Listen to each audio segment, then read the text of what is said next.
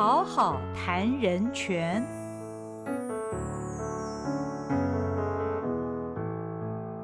各位听众您好，欢迎您收听《好好谈人权》节目，我是赵新平。今天我们这一集的主题是死刑中的族群、性别与阶级，请到了来宾是废除死刑推动联盟理事长张娟芬张理事长。理事长你好，主持人好，各位听众大家好。在跟理事长谈这个节目之前呢，我想跟大家先呃说明一下，就是呃台湾在执行死刑这整个制度。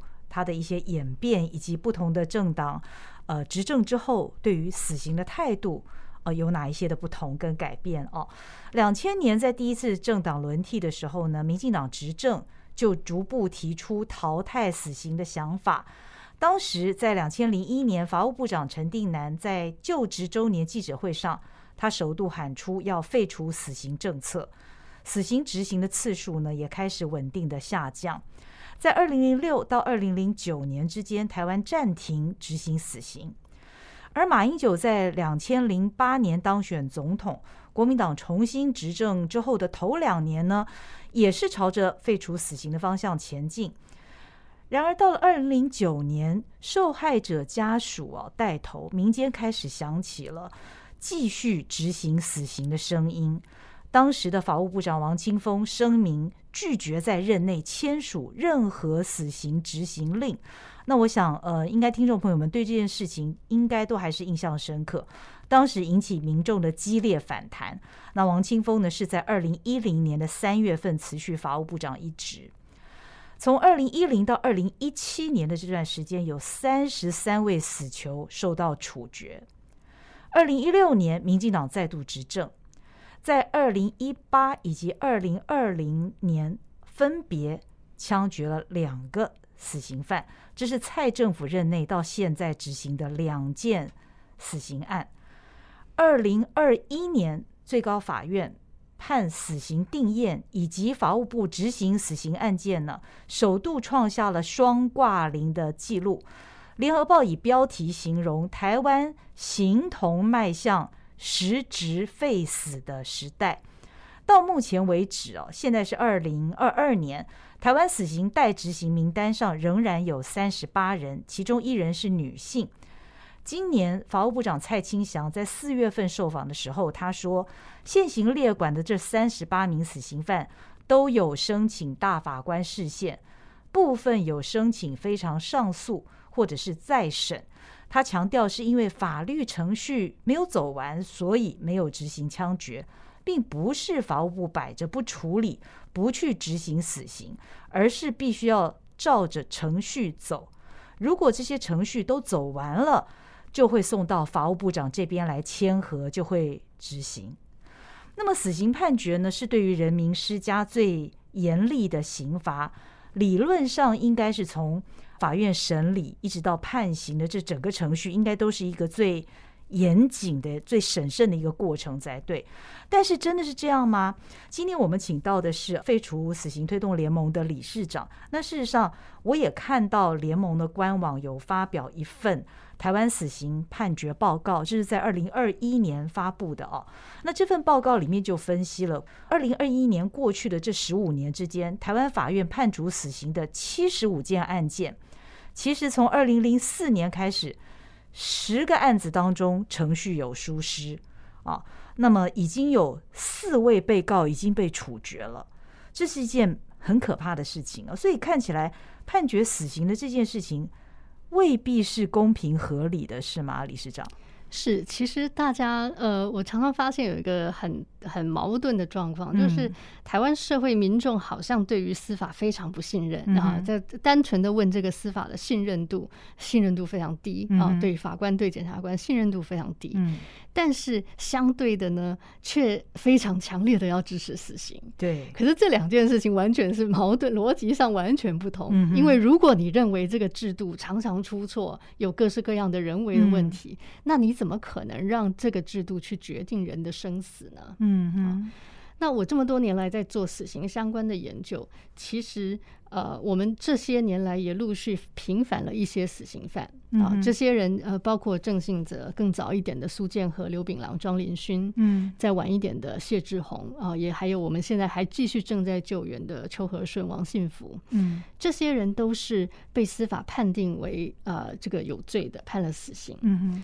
那大家常常会觉得说，不会吧？一定是罪证确凿才会判死刑啊！所以大家常常是对于死刑判决有更高的信赖度，嗯哼，啊，会觉得说这个判那么严重，一定是表示证据更确定，嗯嗯嗯。但我们实际上去看过去的判决，发现其实并不然，嗯啊，有的时候其实心理上面反而是说，哎，因为这是一个重大案件。社会瞩目案件，所以司法一定要给人民一个交代。嗯哼，好，所以你那个案子一定要判有罪，因为你一旦判无罪，或者你如果判的过程你没有立刻羁押的话，马上大家就说哦，恐龙法官、恐龙检察官啊，那个社会的的这个反扑立刻就来了。好，那呃，其实就是在死刑这个问题里面，常常大众的反应，这个民意的压力是一个。呃，去影响或者扭曲判决的一个因素，嗯，就它会使得这个审理的人在这里面会有很大的心理压力，觉得我不能判无罪耶。我如果判无罪的话，大家就会好像认为我必须要为这个案，因为这个案件总要有人负责啊。我如果判无罪，他们就认为我无能。啊，嗯嗯，那常常冤案是在这样的状况下产生的。嗯，好，那其实我们去看，不，其实不止台湾嘛，啊，各国的司法再怎么样。联名再怎么样精确，大家都会有误判。这个误判本来就是正常的。其实只要是人在做决定，所有的司法系统里面一定都有一定程度的误判。嗯，那台湾当然也不例外。嗯啊，那在有死刑的国家里面，问题就在于，当你去凝视这些死刑个案的时候，你就不知道里面哪些是误判，哪些不是。我们遇到很多人会说：“对啦，那个误判的就不要杀嘛啊！”但是不是误判的可以杀？问题就是我们分不清啊。如果分如果分得清，就不会误判了。分得清怎么还会误判呢？都知道他是误判了，就会改正了嘛。哦，我长久以来在研究这个呃误判的这些这些呃频繁的死刑案件，就发现往往这个很多的错误是慢慢累积出来的。嗯哼，好。那这些累积，当然有的时候是呃，这个误差是有方向性的啊，就是说，呃，这是为什么我们这一次这个这个节目的主题，想说特别把阶级、族群、性别这几个因素挑出来，嗯，因为有的时候这种这些因素可能是造成偏见的一个基本的因素，嗯哼，那这些偏见呢，可能最后累积累积起来会变成是一个不公平的审判。嗯嗯嗯，好。那我们今天针对族群、性别啊，跟阶级来探讨。如果我们先从族群的这个主题来探讨的话，在一九八六年的时候，汤英生杀人案啊，那汤英生可能年轻的听众朋友们不是很清楚，但是当年这个案子造成轩然大波，而且有非常非常多各界的人士在声援这个杀人犯。但是呢，这个杀人犯汤英生，他确实是杀害了三条人命啊！他杀害了呃一家洗衣店里面的老板夫妻以及他们的女儿。当时他犯案的时候才十八岁啊，他是师专的肄业生。那他是一个邹族的青年，那他是原住民啊。但是当时大概大家可能会用一些比较。不太礼貌的一些口吻来称原住民，可能呃说是欢娜啦，或者是我我我们知道后来在他陈述整个案件的过程当中，他为什么会那么激动的会杀害这一家三口？前面当然有一些原因，因为他等于是被骗了，从呃他所居住的这个山区呢来到平地工作，他碰到不适应的情况。那他所得到的工资也不像当时他所被告知的工资，以及他后来他因为实在太累，根据他的陈述，他每天必须从早上九点工作到凌晨两点，而且工资非常非常不如预期。他的身份证是被扣留在洗衣店老板的手中，于是他跟老板说他想回家，他想把他的身份证拿走。结果老板不同意，还骂他，还称他是还纳，那这个就引起了他情绪上的不稳定。他杀了这一家三口，他也坦诚犯行啊。那当时引发轩然大波，当然很多很多原因。第一个，他是如此年轻；第二个，他是呃原住民。我想这个都有原因啦。但最终最终他还是被判了死刑，而且在隔年就枪决了。那他到目前为止一直是台湾最年轻的一个死刑犯。虽然这个案子真的是非常久以前，但是是不是能够从这个案子的他的整个过程当中，理事长跟我们说明一下族群这个因素，在法官审理在判决的过程当中，到底发生了哪一些事情，让我们必须重视族群？在整个法案审理的过程，是这个案子当年，因为一九八六年是还没有解严的时候啊，所以整个的政治或者社会的气氛都还在一个比较高压的状态。嗯，那汤医生这个案件，我觉得有一个很特别的，引起大家不理解的一个点，就是说他其实是这个原住民部落里头非常优秀的小孩。对，然后呢？他到台北来工作，短短九天，他就从一个这个师专学生变成了一个杀人犯。嗯那怎么会短短九天之内，呃，一个一个一般的这个小孩会忽然变成一个罪大恶极的人呢？啊，他也没有前科啊。嗯。所以当时大概是这样子的一个背景，会呃引起大家的关注。嗯。那我觉得这个案子在历史上很重要的一点，就这大概是台湾社会第一次。在真实的犯罪案件里面去思考，说人为什么会犯罪？哦，啊，因为呃，汤英生杀人这个事情，他也坦诚，然后这个案情也很清楚，所以他确实杀了。嗯，所以我们会问说，到底为什么啊？既然他又不是一个十恶不赦的人，他不是我们能够妖魔化的人，所以到底为什么？那发现这里头族群是一个很重要的因素啊，因为他。到台北来找工作，他去找职业介绍所。嗯嗯，那那个时候职业介绍所本来就是一个这个常常坑人的陷阱。嗯，承诺他啊，你会得到很好的工资待遇，但实际上没有。嗯啊，所以汤医生他工作了九天之后，他觉得这个工作我不喜欢，这跟因当初讲的不一样。他觉得那我辞职回家好了嘛。嗯然后却发现，哎，老板说这个你还倒欠我钱，不但没有这九天的工资，你还倒欠我钱，而且你的身份证在我这，我不还你，除非你给我钱。啊，那所以这个这里面的族群因素在于，汤英生从这个呃，他是嘉义阿里山这个这边呃周族的的这个青年。那这个生活环境跟台北的生活环境是一个巨大的差别。嗯，好，那台北的这些职业介绍所呢，可能居住在台北的人比较知道有这回事，不会掉进那个陷阱。啊啊，但是新来的他就很容易，呃，因为他可能在台北也没有网络，嗯，没有没有人际网络能够去依附，所以他能够找的就是职业介绍所。当然，刚才新平也提到了，就是这个冲突的最关键点，就是老板骂他说：“立即得还啊。”嗯，好，这个是彻底的去践踏他的族群身份，所以他的这个呃自尊，使得他在情绪上面有有暴怒啊。嗯，那在这整个案件里头，尤其当时有《人间》杂志对于这个案件做了蛮好的背景的采访跟分析。嗯哼。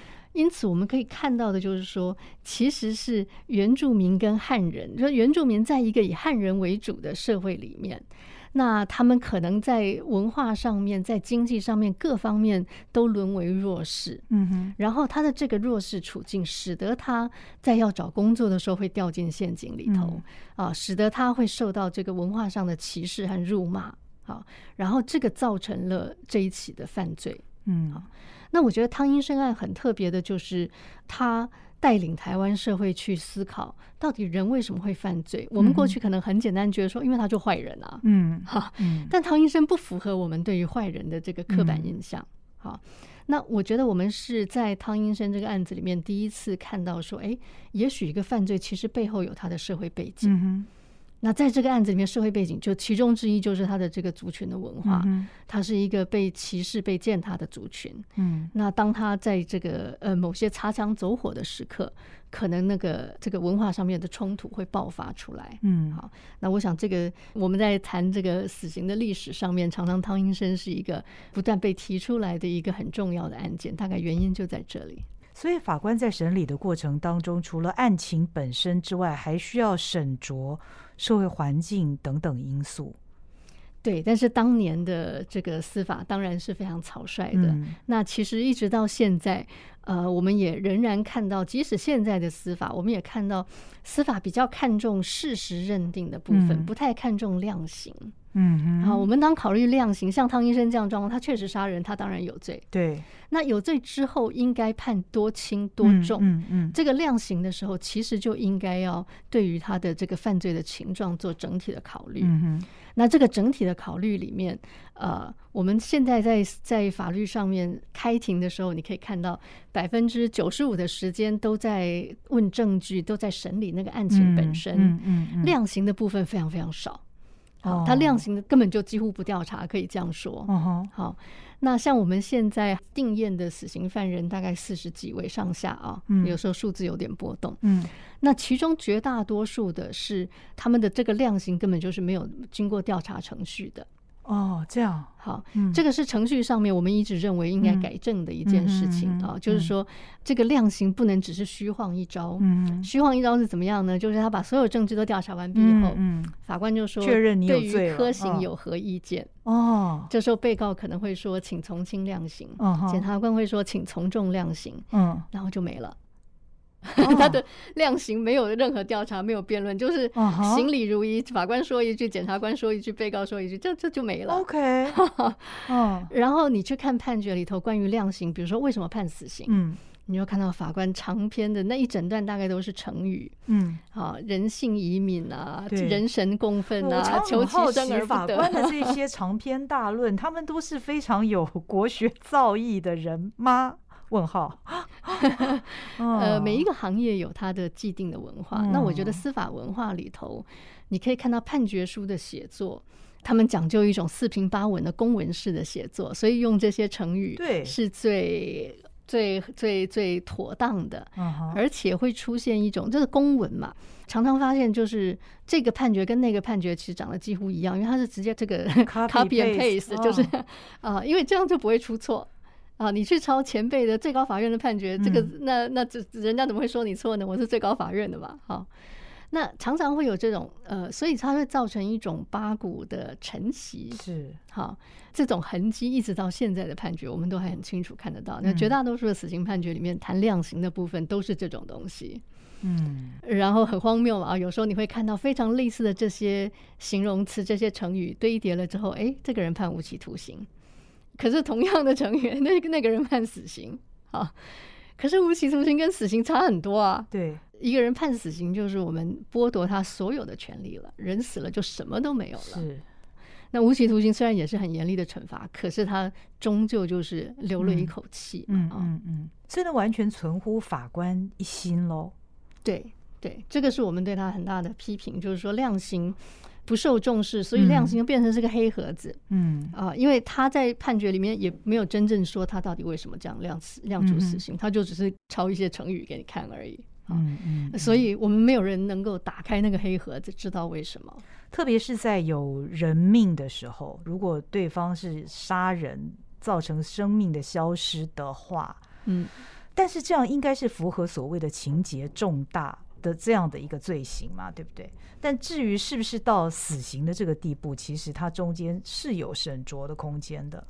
对，其实大家常常，通常老百姓会觉得说杀人偿命，对都会，一命偿一命，对，都会嗯以为只要杀人就会判死刑。是实际上，大部分的杀人罪都不会判到死刑，这个从来就这样，不是今天才这样啊，从来就世界各国都是如此，对，呃，原因很多嘛，比如说如果是初犯，有教化的可能。对，嗯然后那呃量刑的时候也应该要审酌，比如说量刑时受到了刺激，像我们刚才讲汤英生的这个、嗯这个案件，当时法官其实可能应该审酌这个部分。嗯，好，所以本来就是只有很少的数量会判到死刑。尤其台湾，其实，在跟世界各国比起来，我们其实是治安非常良好，我们的犯罪率非常低。嗯好，嗯嗯呃，所以刚才新平讲到的说，这个我们二零一一年刚好是这个没有没有判死刑，没有执行死刑。那二零二一年，对不起，对，刚好是双挂零。嗯那呃，有人就是过度反应的说，这就表示要废除死刑了。嗯其实这个这个未免想得太远，因为未免想得太乐观了，或者太太反应过度了。嗯他其实只是因为嗯啊，本来就没有这么多罪大恶极的案件。嗯那尤其我们通过两公约之后，嗯，呃，两公约特别强调说，要情节最重大的罪行才能够判死刑。嗯嗯，两公约的意思是说，如果你这个国家还没有废除死刑，好，我也不能逼你。那至少你对于死刑要限缩适用，就你不要大规模的用死刑。嗯嗯嗯，你要尽量的限缩，就只有真的不得已、真的很严重、真的最严重的罪行才能够判死刑。嗯，好，但是杀了人，所以杀了人应该算。哎，不必然，不必然，不必然。比如说，通常我们会思考量刑的加重因素，比如说你是不是虐待被害人？哦，有的人使用致命武器会会这个有点不小心就有的，因为杀死不杀死，有时候是运气问题。嗯嗯，好，但如果蓄意的虐待，这个当然我们会认为说那是恶性重大。嗯。那像这一类的加重因素，所以其实量刑是应该要调查，调查就应该调查这些这些因素。嗯就是比如说，检察官既然认为应该从重量刑，检察官应该举证，比如说他有他有什么呃特别恶行特别重大的，哦，他对于被害人哪里有虐待，或者对是不是对被害人或者家属造成额外的重大的伤害。这些都是应该在法庭辩论里面由检察官来举证的。了解。好，那我们刚刚谈过族群呢，性别它其实会不会也是在呃死刑的这个判决当中的一个被考量的因素？那虽然以女性来讲，台湾到目前为止被判死刑的只有四名死刑犯，那目前是还有一个没有执行的林于如。嗯，林于如的这一件呢，她当年就被。贴上一个标签，所谓的“金氏媳妇”，因为从他所犯的这个案件的情节看来，第一个是他的妈妈似乎是被他推下楼，后来死亡。但是呢，这个案子他并没有被判死刑，是无期徒刑，因为当时好像被推定是意外，他妈妈这个是意外，然后而且他他去申请保险的时候，他也领到了意外赔偿了。对，那第二个呢是他的婆婆。哦，婆婆是她在呃这个点滴里面下了毒。那第三个是他的先生，事实上他只承认他对他先生做了这件事情。那他先生的这一件是被判死刑了。可当年因为连续三条人命，所以他。被呃，当时那个那个连续剧《金氏媳妇》又似乎符合人们对他的想象，他就被贴上这个标签。那我不晓得在媒体那样子大幅的报道的一个情况之下，法官在审酌这个案情，他在判定他为死刑的时候，会不会性别也成为一个很主要去左右那个刑度的一个因素？呃，性别这个因素在女性的身上，在这个重大案件啊。呃，因为台湾的死刑死刑犯里面女性很少嘛啊，但我们如果去看女性杀人犯的话，其实数量也不多哈。但是性别这个因素呢，可能是一个双面刃，就是说啊，女性通常比较容易得到轻判，原因是。我们通常不太觉得女性会很暴力，嗯嗯，啊，我们不会对于女性的犯罪者有那种恐惧，说啊，他有一天会杀我。嗯哼，对于男性，我们可能有这种恐惧，所以我们会觉得说，那一定要重判，先把他关起来，就先下手为强，让他没有机会再犯罪。嗯，我们通常很少对女性有这种想象，不会害怕她。好。那但是另外一方面呢，我们却发现说，哎，可是当女性她如果符合这种女性的传统刻板印象的时候，她就会得到这种优待。万一她不符合，她就可能有一个更严厉的惩罚。嗯啊，那林玉如有点有点类似这样，因为林玉如这个虽然说是三条人命，嗯嗯嗯，但是她的案件里面，她这个杀母亲跟杀婆婆这两件，是真的一点证据都没有。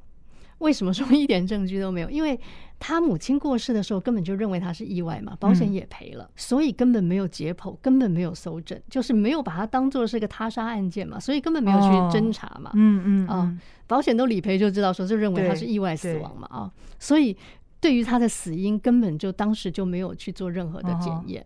那她婆婆也是一样啊，她婆婆的这个保险金也理赔。呃，她婆婆在医院死亡，但是因为婆婆当时可能六十几岁，所以医院并没有特别觉得说这个是非自然死亡啊，所以就还是当做就是这个病故嘛。嗯嗯，好，那这两个部分是完全没有证据的。那他这个杀先生的这个部分，那林玉如的说法就是说他长期受到家暴，而且他在社交上面被孤立，因为他先生不让他跟过去的朋友有来往。所以他就呃被家暴，就去看医生，给他止痛药。渐渐他就对这个止痛药上瘾，然后慢慢的累积变成重度忧郁症啊。那他重度忧郁症的这个病是呃连检方都承认的啊。哦，所以在林玉如的这个在在他的辩解里面，他承认有杀他先生，但是他的主张就是说这个是他长期受到家暴之后的一个创伤反应或者是一个反抗。嗯。可是当时在媒体所塑造的这个林玉如的形象啊，大概两个。第一个就是认为说，哦，她是好像淘金女郎啊，因为当初她跟她先生结婚，林玉如家境不好，她在酒店上班，嗯，而这个男生是当地这个他们家族是很有钱的。哦，好，所以这个小男生很年轻就上酒店了，因此认识林玉如，然后两个人在一起啊。所以，一方面林玉如被认为说，哦，你就是想要想办法这个嫁入豪门哈，认为她是淘金女郎。嗯。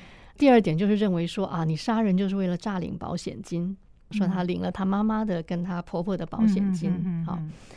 那呃，然后当然，这个女人在杀害母亲或者婆婆或者是丈夫，这些都是完全违反她的这个性别角色的。嗯，好，其实她这三个案子，法院的审理。你看就会发现很荒谬哈，他杀母亲跟婆婆，照理说母杀，尤其杀母亲啊，这个是特别重的罪。对对，好，这个法律上对法律上就规定，就是你你杀是父母亲的话，那个比一般罪更重。所以照理说，如果一个人杀先生跟杀妈妈，应该是杀妈妈比较重。对，但反而在在这个判决里面，杀妈妈跟婆婆的部分只有判无期徒刑，其实就是因为根本没有证据嘛。没有证据，他才死刑判不下去，所以就判无期徒刑。那反而是沙先生的这个部分判了死刑。嗯，好。那林玉如这样子的案件，跟其他的女性杀人的案件，这个都同样呈现出，就是说，当女性在法庭上面的时候，她好像受到双重审判。嗯，好，有一重审判就是说，她是不是真的有犯这个罪？嗯嗯，好。另外一重审判呢，是在审判她是不是一个好女人。嗯，好，那大家可能还记忆犹新的就是谢依涵案嘛，啊，这个妈妈嘴案，对，好像大家都已经先定义她是个坏女人了，对，嗯，那我们拿谢依涵案来对照，你就会发现，就谢依涵杀两个人，对，而且那个呃，她承认嘛，嗯嗯嗯，可是谢依涵最后是判无期徒刑，对，所以你拿她跟林玉如对照，你会发现这不太对哈，嗯，那为什么会这样？其中有一个蛮重要的关键。就是林玉如的这个案子，到后来有相当程度的成功说服法官，嗯，说其实，呃，谢依涵之所以犯案，是因为他跟这位男性的死者有一些不伦关系。那但是谢依涵想要结婚，所以他想要斩断他过去的这个不伦关系。哦，好，那这个不伦关系，法院虽然不太承认。但是我们却具体看到，确实那几年之间，这个男性死者汇给他很多钱。嗯哼，好，所以有这些大额的金钱汇入，这个足以让我们觉得说，哎，很有可能。嗯，而且呢，这些钱谢依涵几乎全部汇给他妈妈了。嗯，好，所以这些事情加起来，你会看到，哎，谢依涵慢慢的从一开始媒体报道的那个啊蛇蝎女子啊，想要谋财害命。慢慢的转成，哎，她好像是个孝女哈，然后因为她是单亲家庭啊，所以妈妈是需要她经济上资助的，嗯，然后呢，哎，她好像犯案的一部分动机又是为了她要回到这个婚姻家庭的正轨，嗯嗯，好，所以她在性别角色上面好像就得到了一点平反，那可能因为这样子，她在刑度上面就得到一点点优待。啊，他最后没有被判死刑。其实那个是，呃，现在回想起来是非常困难的，因为他是个社会瞩目案件，而且是两命。嗯，然后但最后没有没有判死刑。嗯哼，好，那谢依涵这个案子大概就可以让我们看到说，哎，当他符合这个某一些我们对于性别刻板印象的想象的时候，女性可能可以因为这个性别身份得到一点优待。啊。那如果说阶级呢？因为其实我们看到大部分犯案的人，通常哦，当然我这里没有太客观的一个数据，好像大部分都是比较中下阶层的人，确实是比较是属于社会边缘人。那有一年有一个案例是郑文通案哦，郑文通他杀了他的妻子跟他的小孩。对，那当然就这个结果来看，怎么会有一个男人去杀他的？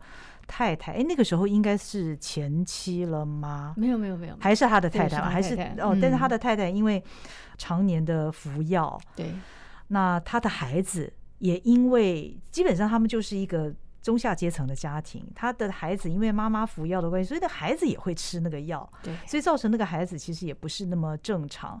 那这个郑文通他本人是一个呃劳动阶级的，可是他的手又受伤了，导致于他做铁工的这个工作好像也没有办法那么顺利的进行，所以在各种情况之下呢，他就一时冲动就杀了他的。太太跟小孩，那他也是被判死刑。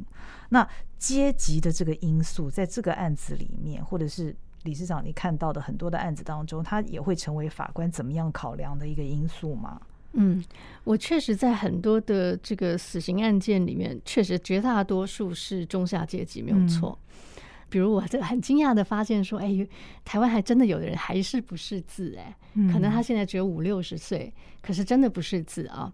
到什么程度呢？我在卷子里面看到这个做完笔录，他本人要签名嘛啊，从他签名写字你就知道他根本是用画的。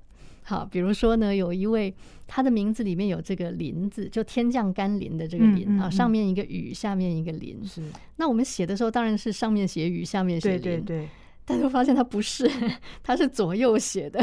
哦。他左右写两个很像呆，然后这个随便再多画两画这样。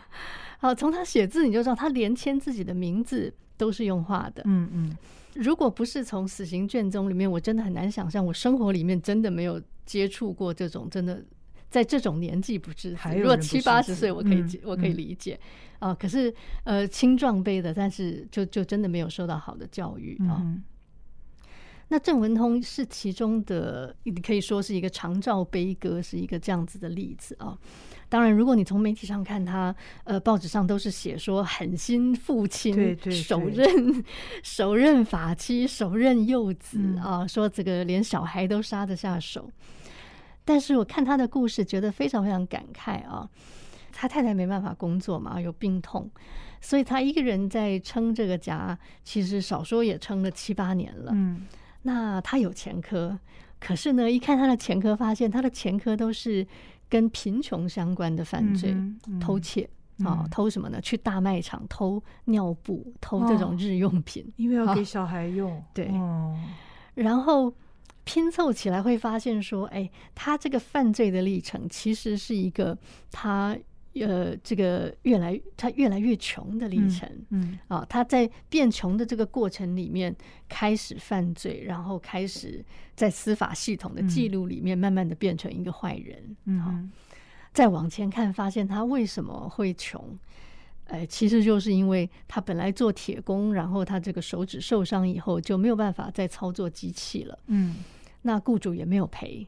所以它就像一个免洗筷一样，哈，呃，这个背后的背景，其实我们对于职业灾害常常就是用这样子的态度，对于劳工常常用用这样的态度，嗯，啊，如果这个呃劳动现场可能是不安全的，那哪一个劳工这个在里头，哎，自己受伤了以后，他可能就会被雇主抛弃，嗯，他就他就变成一个被丢弃的免洗筷，此后他就这个在郑文通身上完全就是这样，嗯哦，他后来就没有办法再找到好的工作了，可能就打零工。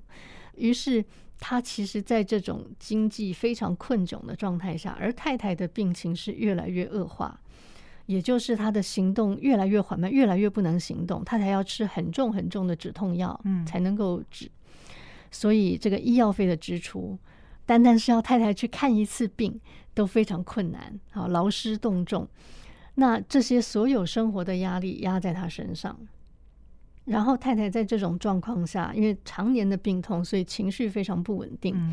如果郑文聪好不容易找到一个工作，太太会一直打电话给他，一直打电话给他，问他说：“你在哪里？你怎么还不回来？”因为太太会觉得，哇，那我被抛弃了啊！就你现在出去，你不在我旁边啊。那可是这种状况下，郑文通就更没有办法真正的进入这个这个工作的场域。嗯，好。其实看到郑文通的这个卷子，觉得非常的哀伤啊，就是说。照理说，他这样的这种弱势的家庭，应该是要有一个社会福利网，把这样的人接住。嗯，可是却发现说没有，这一路上就是他靠他自己不断的一直撑到最后。然后我觉得死刑是他唯一得到的社会福利，就是 当他这个已经同归于尽啊。其实很多案例像他这样的都是。想要跟家人同归于尽，所以郑文通杀太太、杀小孩之后，他也企图要自杀。对啊，那他自杀没有成功。嗯，好，所以活下来，他就会他就接受审判嘛。嗯，那他每一次在法庭上都直接跟法官说判死刑，就最后到量刑辩论的时候，他就绝对不辩论了，他就直接跟法官说判我死刑。嗯。可以想见，他在这个长久的过程里面，虽然说家庭让他整个心力交瘁，嗯，可是家人没了以后，他自己也没有什么要活的意思了，啊，所以他一心的就是希望被判死刑，就求个解脱啊。所以我说，他死刑就好像是他唯一得到的社会福利。郑文通后来确实被判死刑定谳嘛，而且他的定谳速度还蛮快的，嗯。然后他几年前他就这呃这个生病的关系，他就已经过世了。嗯哼，好。那郑文通这样子的例子，其实留下来让我们看到的就是说，我们一般人常常听到死刑的时候，是立刻跟正义连结在一起，对，觉得这个做坏事的人就该死，对啊，然后罪大恶极的人一定就就是我们以牙还牙，以眼还眼，他敢杀，实行正义的方式，对对。可是其实。我在具体的死刑案件上面，往往看到的就是像郑文通这样。当你看进去以后，你会知道说，其实他有他的这个社会背景在里面。好，那他这个阶级经济上面的弱势，常常就是一个蛮主要的因素。嗯，好，那郑文通一个人作为这个家庭的照顾者，很长期下来，所以最后终于做了这样子的决定。好，那。呃，我觉得其实确实我们在很多的。这个死刑案件里面所看到的是有这种阶级所留下的一些痕迹。嗯嗯嗯。其实以上我们所讨论的是每一个案子都让我们觉得很心酸。但是如果以我们今天所谈论的主题，这三个因素——族群、性别以及阶级，它都必须是法官在审理的过程当中要考量，综合很多社会啊、环境啊、文化等各方面的因素的话，但法官他又是人呢？法官不是。神，这个意思是说，没有任何一个人是完全的，所以法官怎么可能会做出尽善尽美的一个判决呢？那在这样的一个情况之下，到底我们一般的民众要怎么来看待判死刑的这件事情？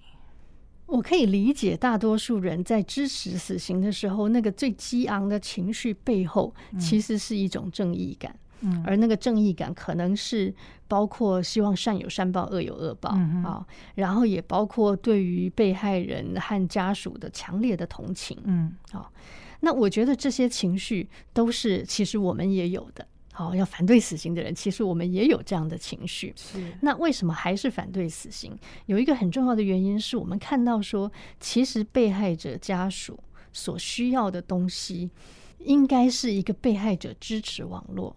所以，我们多年来也一直都在强调，好，一直都在希望能够推动这个事情。所谓被害者支持网络，意思就是说，被害者应该要得到一些照顾和支持。比方说，第一个，金钱的补偿，这个是最起码的。好，第二个和第三个比较重要。第二个是法律上面的协助。嗯，因为他很可能这个官司在进行，然后被害人他也不懂这个法律，嗯嗯啊，那所以官司进行，他可能会需要专业上的协助。嗯，第三个最重要的是心理咨商。嗯哼，因为重大犯罪一定是震撼他整个的人生，对，好，甚至于整个家庭，每一个人都受到影响。那这种震撼。不是金钱完全可以解决，不是法庭可以解决啊！你即使让给他送他一个死刑判决，他的伤痛和那些调试，很可能还是需要很长时间的。但是如果看到杀人犯被判死刑，他的心里会不会觉得比较有一点安慰呢？有一些人可能会说会啊。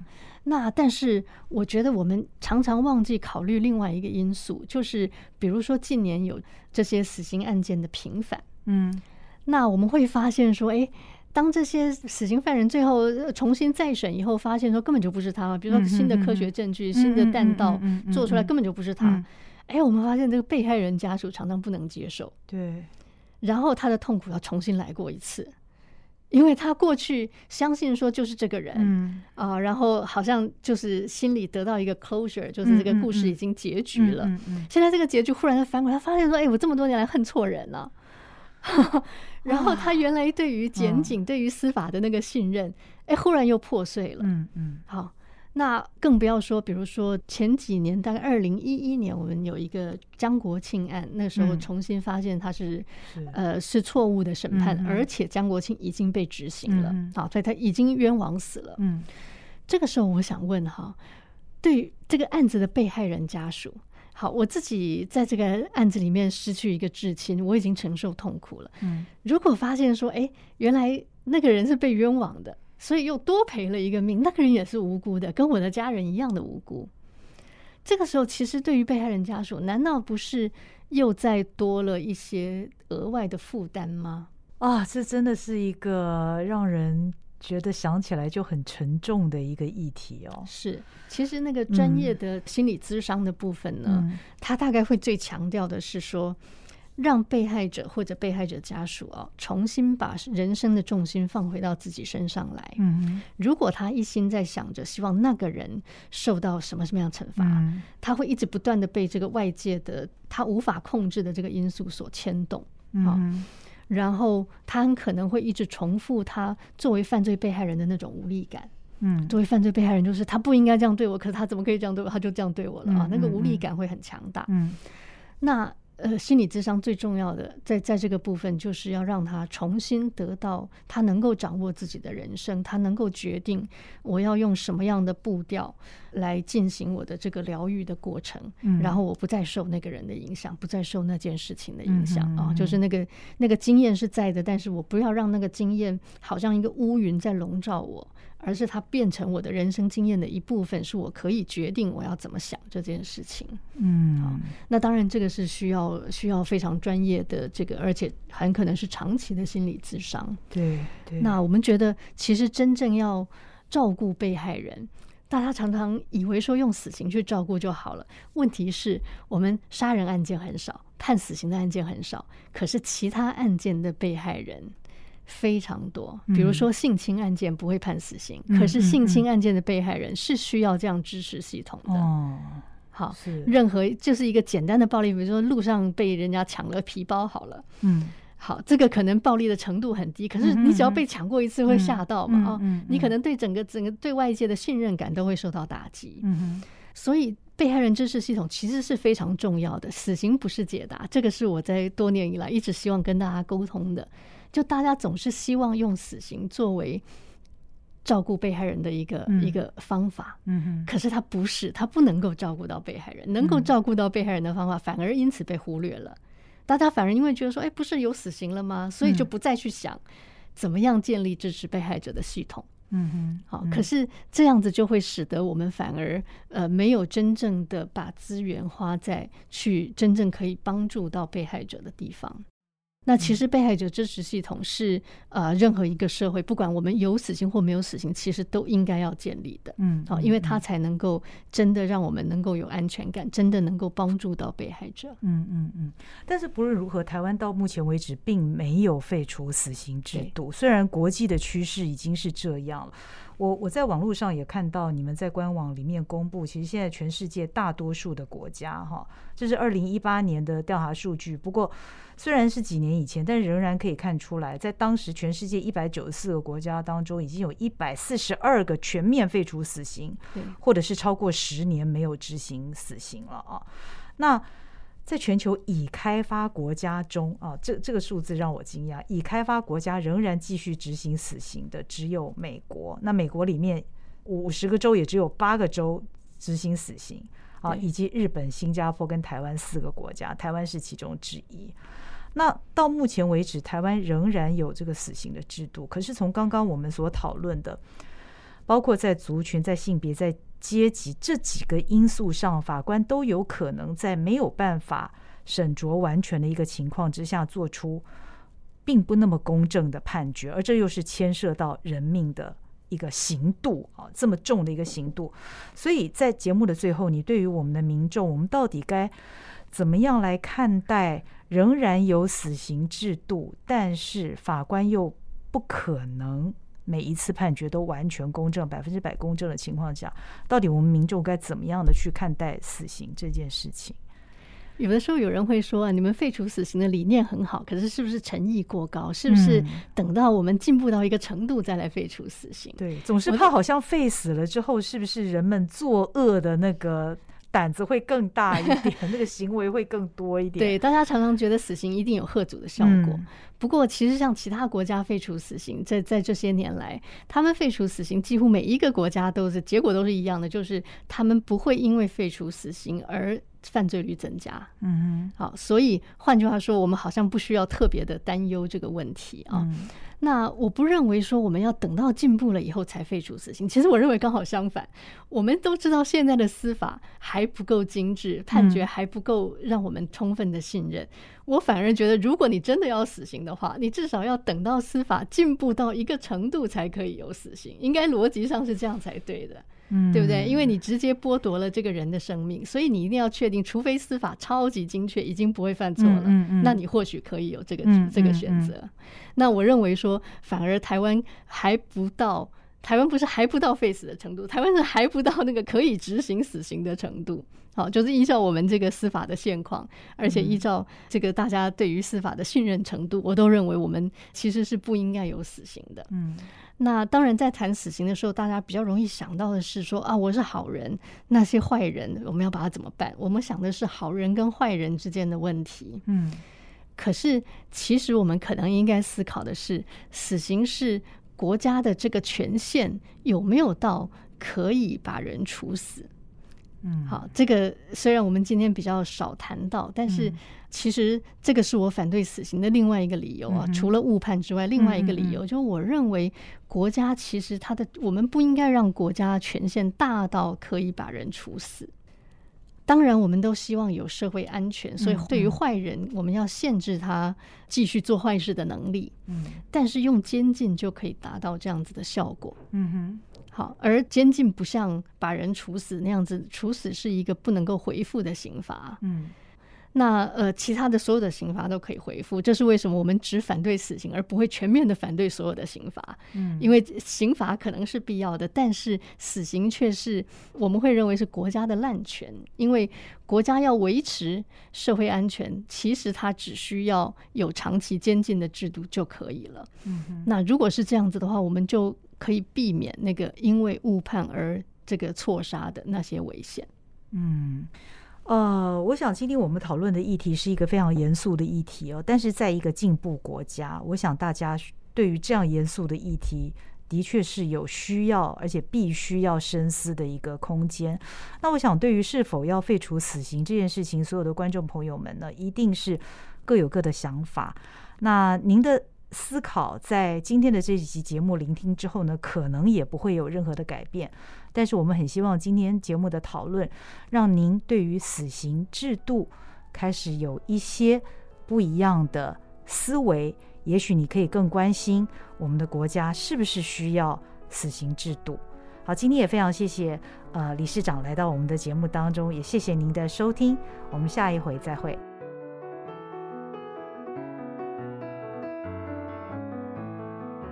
本节目由国家人权委员会委托国家教育研究院与好好听文创公司共同制作。